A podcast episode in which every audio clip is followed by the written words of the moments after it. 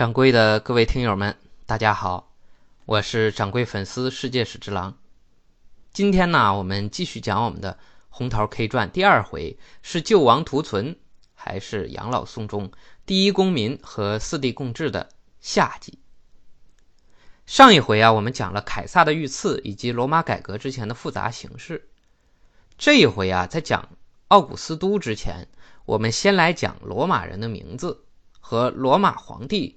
究竟是一个什么样的概念？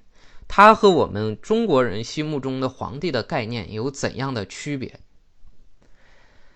凯撒遇刺的这一年呢，是公元前四十四年。这个时候，我们的西汉帝国呢，已经走向了它的末期。这个时候，坐在我们皇帝宝座上的是汉元帝。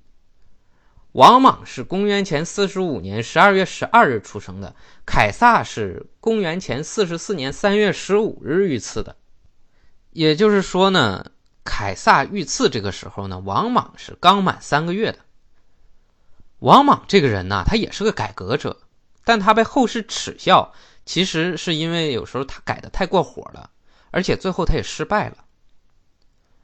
王莽灭亡了西汉，并建立了新朝的时间，要比奥古斯都改革共和国成为帝国稍晚。王莽的年龄比奥古斯都大概是要小十八岁左右。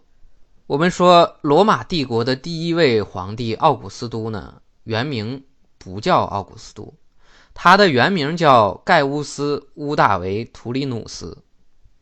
罗马人的名字啊，一般都是这样三段论。正正式的名字呢，叫三名法。最前面的是他的名字叫个人名。中间这个叫家门名，最后这个叫家族名，就是这种起名的方式和咱们先秦时代咱们的起名方式是很像的。今天我们说姓氏这个词只有一个，是吧？呃，背过百家姓，赵钱孙李周吴郑王，是吧？但原来呢，我们可以说先秦时代姓和氏是分开的。咱们今天中国人的名字里呢，都是有姓无氏。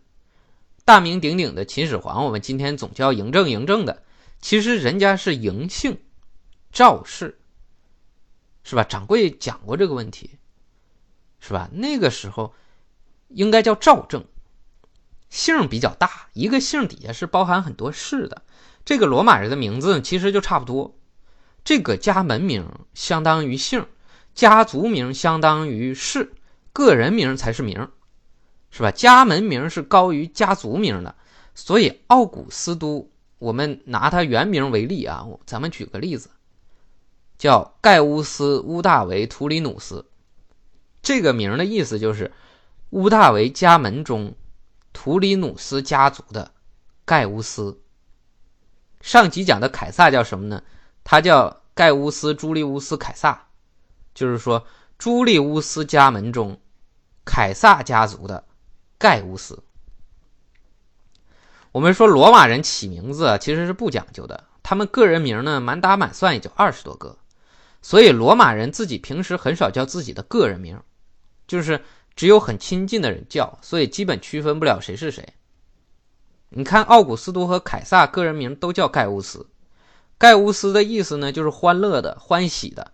所以，我们称呼凯撒实际上是叫的他家族名。我们叫乌大维，称呼这个乌大维这个人呢，实际上叫的是他的家门名。读世界历史啊，很让人困惑的就是有很多这样的问题。你要问为啥？为啥叫凯撒的时候，咱就叫他的这个呃家族名，叫乌大维就叫家门名？这个其实没有人知道，其实就是做以区别。这个是习惯性的问题，咱中国人就这么叫的。其实是约定俗成的。我们今天说罗马帝国的建立，标志性事件是什么呢？是元老院给屋大维改名，正式让他叫奥古斯都。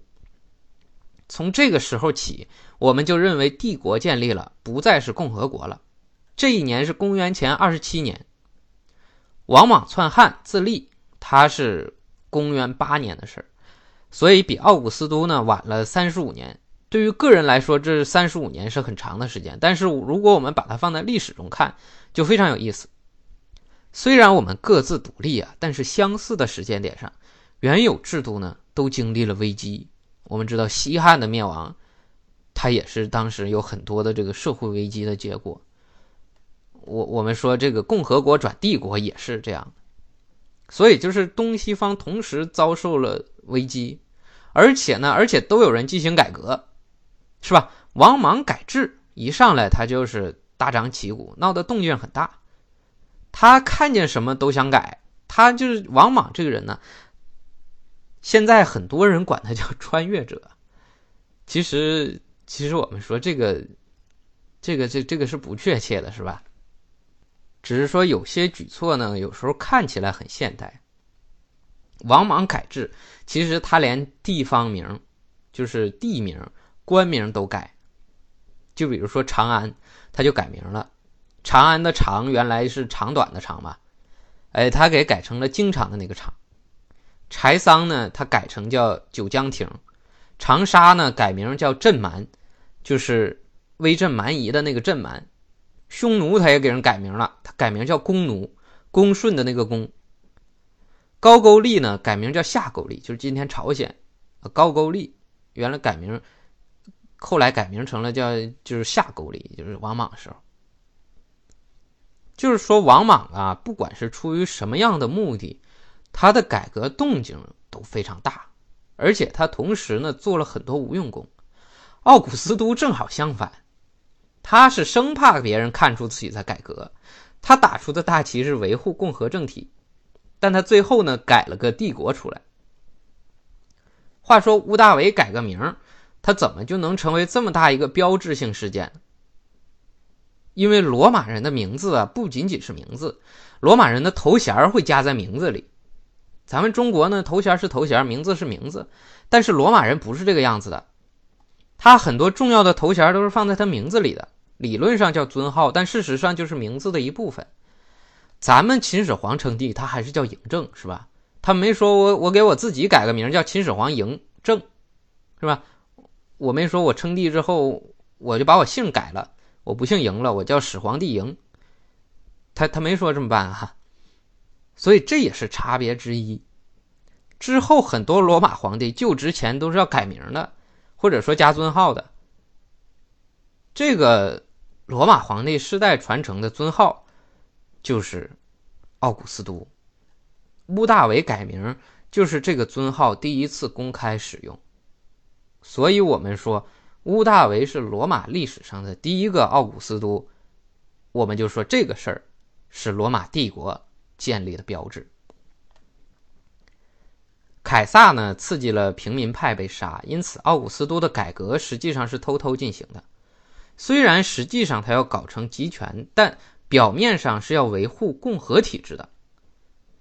其实，如果说要集权搞改革的话，这个时候罗马有一个现成的官职，这个官职非常方便，这个官职就是终身独裁官。独裁官呢，在共和国时期就存在这么个官职，这个官职是干什么的呢？平时的时候啊，罗马选举出来的最高的公职人员是执政官，执政官任期是两年。比如说，同时选出两个人，就是一次是同时选出两个人。这样做呢，是为了防止个人的专制。这两个人呢交替执政，比如说一月份你执政，二月份我执政，三月份还是你执政，四月份我我又执政了，就是这样交替执政。但是这种情况平时还可以啊，打起仗来就很麻烦。一个人说往东，一个人说往西，这仗就没法打了。所以战争时期，元老院可以任命独裁官，这个独裁官任期只有一年，就是说用缩短任期的方式呢，防止个人专制。在这一年里，独裁官的权力可以说是和独裁君主类似的，他是。军队的就是总的负责人，他是有很很高的权力的，这就避免了说两个执政官打架的这样一个困境，是吧？足够就保证战争正常进行了。但是我们说后来不是有个苏拉吗？这个苏拉我们上几次也都讲过，这个苏拉是元老院派这边的，但是呃，为了强化元老院制度呢，他也得改搞集权、搞改革。否则呢，改革就推动不下去了。所以他就搞了一个新官职，叫终身独裁官。这个人呢，理论上一辈子都是独裁官，任期呢却是终身制的，所以叫终身独裁官。苏拉这个人呢，他自己也知道，说他采取这种方式建立这样一个官职——终身独裁官这么个官职，虽然可以搞改革，说强化元老院制度。但是这个官职只要存在过，就是一个大麻烦，因为他搞出来的这个官职本身就已经冲击了他自己强化的制度了，他开始鼓励个人专制，所以他最后的人生中的最后几年，他就辞职了，他辞去了终身独裁官这样一个头衔，并且退出了政坛，在自己的别墅里度过了余生。他其实想说的是啊，终身独裁官就我当过，就日后。就打住了，没有人再能担任这个职务了。哎，你看我，我是第一个终身独裁官，但我最后辞职了。我还是要保护这个共和体制的，是吧？日后你们也别惦记了。他希望用这种方式来解决这种矛盾，但是事与愿违。平民派一看，哎，这个官职上搞改革正合适，所以后来等凯撒来打内战的时候，这个官职反倒给凯撒。创造了非常便利的条件，那凯撒就是终身独裁官。结果我们说过呀，这个罗马人一想起终身独裁官就想起苏拉，一想起苏拉就想起屠杀，又怕凯撒搞专制把他，所以把凯撒也给刺杀了。所以等到屋大维这个时候，他一看，哎，这官职当不得，哎，觉得这个不行，太牵动大家的神经了。他要更加隐秘一点，那就只能发明个新的称呼，对吧？那叫什么呢？最终他没有让元老院授予自己终身独裁官的官职，他选在执政官的位置上连选连任。另外呢，他给自己发明了这个奥古斯都的尊号。从此，他也不叫屋大维了，直接把奥古斯都这个尊号变成了他的家族名，而且他的家门名其实也改了。在群里，呃，我看到有很多时候啊，有人总喜欢把罗马帝国的皇帝与中国的皇帝相比，是吧？呃，好像就话里话外啊，那个意思就是罗马帝国的皇帝和中国的皇帝都一样的。你看外国古代有皇帝，中国也有皇帝，是吧？感觉好像一样的，但是这是很外行的，因为压根儿就不具可比性。罗马其实就没有一个能直译为皇帝的头衔儿，也就是说，如果一个同时代的汉朝人来到罗马，他会有一个感觉，就是罗马没皇帝。罗马这个时候的帝制是深深隐藏在共和体制的外衣之下的，他们本身不认为自己是帝国。上一回讲过啊，罗马人称呼自己的这个国家的时候，喜欢用一个缩写，叫 SPQR。这个缩写的含义是元老院与罗马人民，提到人民了，是吧？这国名提到人民了，提到元老院了，但是根本他就没提到皇帝，哎，这才是罗马。要说皇帝这个词儿啊，在咱们国家是秦始皇发明的，这个想必大家都知道。秦始皇统一六国之后，觉得自己德兼三皇，功过五帝，是吧？品德比三皇都高。功劳比五帝都大，所以说三皇五帝各取一个字儿，就叫皇帝。所以我们的这个“皇帝”这个词儿，从一开始就代表的是专制君主。普天之下莫非王土，率土之滨莫非王臣。先确定的一件事就是，所有权力一开始都归于皇帝一人。然后呢，然后皇帝向外授权，才有相国，才有三公九卿，这些权利都是皇帝给你的。最终解释权名义上其实都归于皇帝的，但罗马就不是这么个概念了，权力名义上都是公民的，公民名义上授权给元老院，名义上也是元老院授权给了皇帝的。换句话说，罗马皇帝不是权力的主人，是公民通过元老院的手借给皇帝的。这就意味着，说这个。中国皇帝搞集权是把权力收回去，因为这些权力本来就是我的。从秦始皇那个时候讲就是这么讲的，但是罗马皇帝搞集权是把权力拿过来，这个权力原来不是皇帝的，原来不是我的。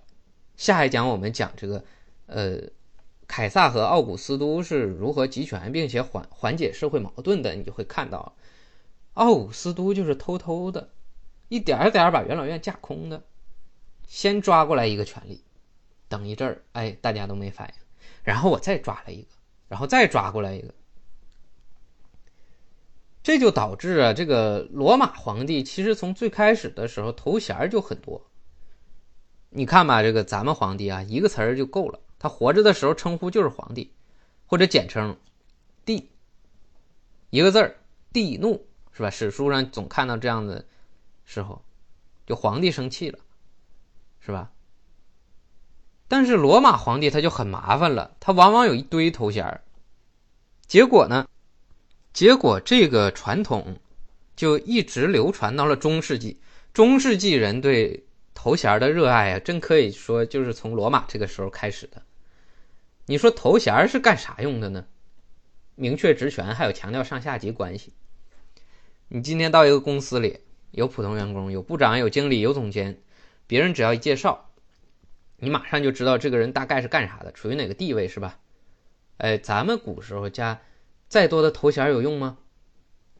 没用，因为皇帝一个词儿就说的明明白白了，土地都是他的，权力都是他的，他是最高的。咱们举一个例子，比如说你到一个公司里了，呃，见了一个人，拿过名片，你一看，人力资源部高部长，哎，你马上就知道了，这个人是什么人呢？是个部长，是吧？他是管什么的呢？他管人力资源的。哎，这头衔就是干这个东西用的。咱们的皇帝一个头衔就够了，那皇帝一个词儿是吧？就说的明明白白的。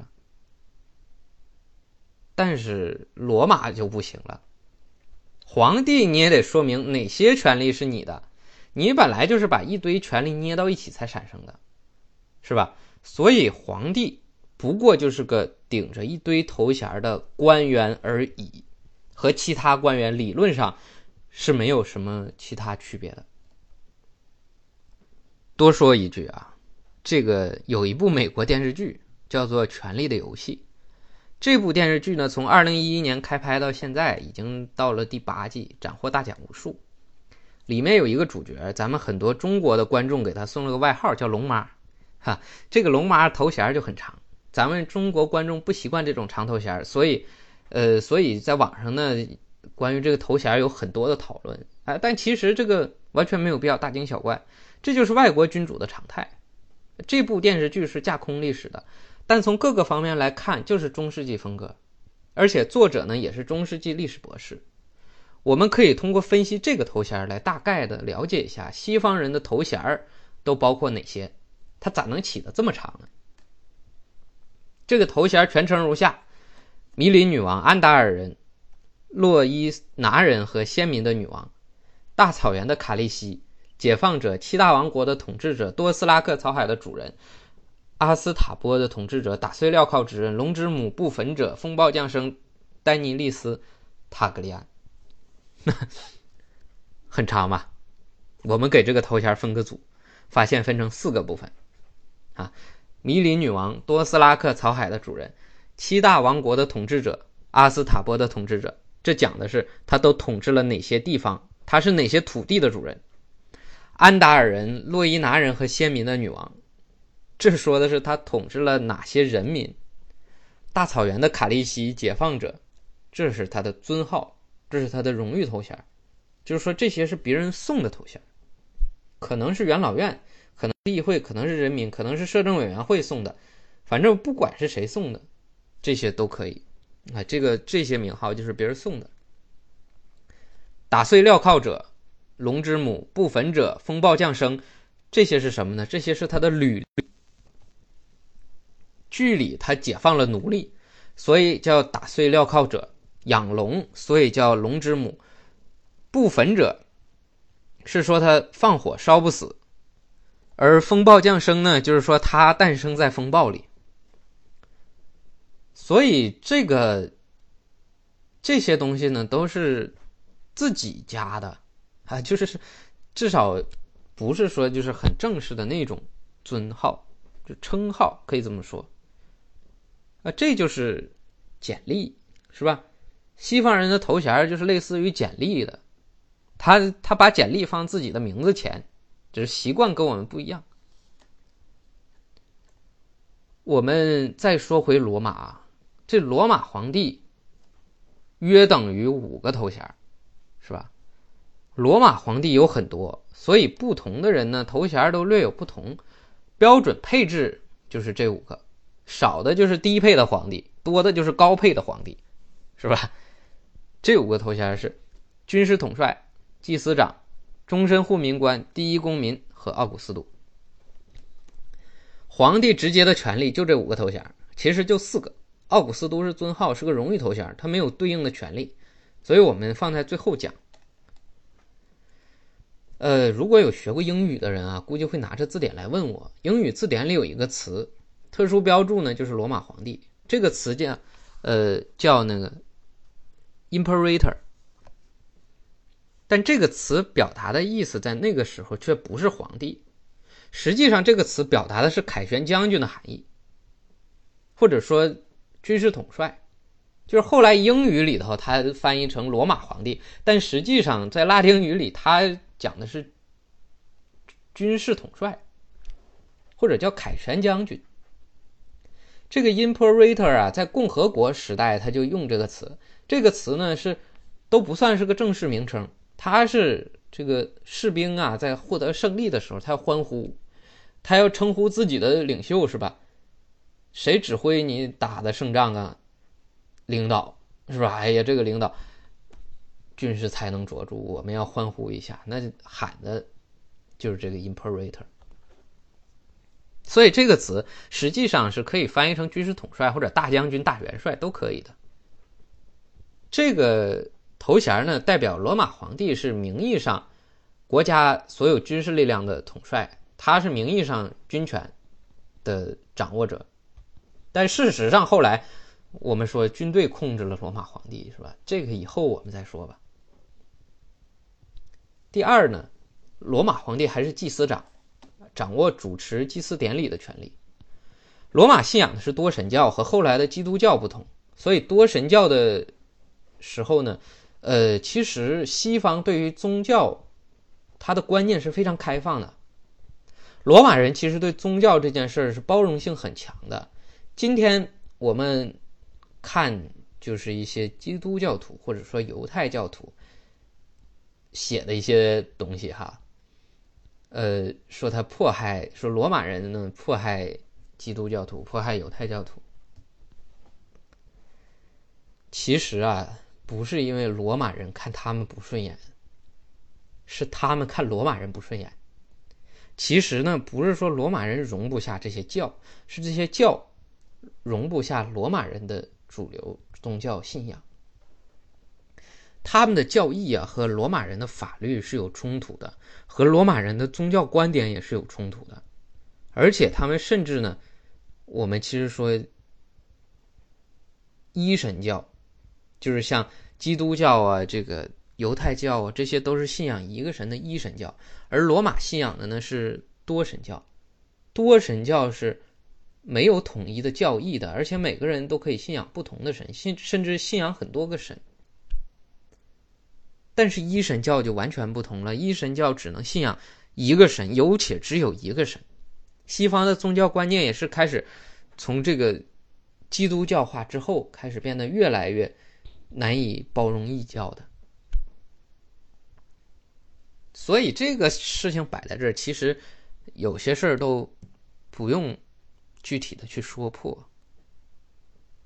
罗马人是能容下不同的神的，而一神教容不下。你觉得最早是谁瞧不上谁的呢？那我们，我们我们不就这个接着深入下去？因为之后还要谈到，还要谈到基督教，罗马的基督教化，要谈到君士坦丁啊。但这个时候呢，就是讲一下说这个，呃，罗马皇帝的职权。罗马皇帝呢是担任大祭司长的，你不能把它理解为说是罗马多神教的宗教领袖，他和后来罗马的那个教宗是没法比的。那实际上等同于什么呢？等同于说宗教活动的总负责人。而罗马多神教呢，其实也是压根儿就没什么统一的宗教领袖的。第三呢，罗马皇帝还是终身护民官。护民官呢，我们讲过好多次了，从这个格拉古兄弟一直讲到凯撒，是吧？到这个时候，护民官只剩下了一个人，那就是皇帝本人，而且他终身都有护民官的权利。护民官最大的特权就是否决权，也就是说，如果说这个元老院招惹了皇帝，那么很难绕开他，说推行自己的政策。无论元老院里面是做什么决议，其实皇帝都是可以否决他的。那么只要呢，皇帝动用否决权，而且呢，其实如果说再具体一下，皇帝每天在元老院里可以提出五项提案，他有五项提案的提案权。那么第四呢？罗马皇帝他还是第一公民。这个第一公民是个什么名号呢？元老院从共和时期开始有一个职位叫做首席元老。这个职位啊，其实是主持开会的。就比如说议院里面的这个议长，或者说对应到我们今天就是人大的呃委员长，和他的职权类似，就是这么个职务。第一公民就是首席元老的变体。日后呢，主持元老院会议的就不是首席元老了，而是第一公民了。也就是说，皇帝负责了。这样做不仅使皇帝可以有更多的权利去把控整个会议的走向，它也有一定的政治意义。第一公民呢，意味着皇帝是公民的代表，他代表公民去主持元老院。而且大家细细的品，皇帝对自己的定位也就从这个头衔里，其实凸显出来了。皇帝认为自己是什么呢？皇帝是公民的一部分，是公民中的一个，公民的领头者。这就是所谓的第一公民。按照这个奥古斯都后来的说法，叫虽然我的地位在万人之上，我的声望在万人之上。但是我的权利实实际上没有超过任何一位罗马公民，他是这么说的。当我们说这个就是虚伪哈，然后呢，最后一个头衔就是奥古斯都。奥古斯都这是拉丁语的音译，这个词的原意表示神圣的、圣洁的，这是一个非常低调的词，就和奥古斯都这个人一样低调，很有他的风格。这个词不是那种非常圣洁的含义，是很普通的圣洁的含义。假如你看一个很盛大的典礼啊，就比如说某座名山几十年一次的那种盛大的法会，是吧？很多人参加，典礼很隆重啊，这种神圣的是一种情况，就是那种很强烈的神神圣感，它表示的呃是一种很强烈的神圣感，让你形容一下，你就会说，哎呀，这个法会真是太神圣了。但是当你走到小县城的小庙里呢，你看到佛像，也会有神圣的感觉。那种感觉呢，就是有点正式、有点神圣的那个感觉。让你形容一下，你就会说：“哦，挺神圣的嘛。”哎，这个奥古斯都曲子就是这样一种挺神圣的含义。这个词是很低调的，呃，程度很低的，只是为了表明身份。其实我认为啊。奥古斯都这个词，它真的应该译作皇帝，而不是之前的那个 imperator。这就是罗马帝国前期和中期的皇帝，这就是罗马皇帝的情况。我们今天更喜欢称这个时候的罗马皇帝叫元首。奥古斯都开创的，严格意义上来讲不叫帝制，而是叫元首制，因为他不是专制的君主。好，我们今天就讲到这里，下一回我们讲。凯撒和奥古斯都这两代人改造共和国，究竟采取了什么样的方法，实行了什么样的改革，又把罗马塑造成了什么样的样子呢？那么，请听下集：元首不愤怒，元首说和平。谢谢大家。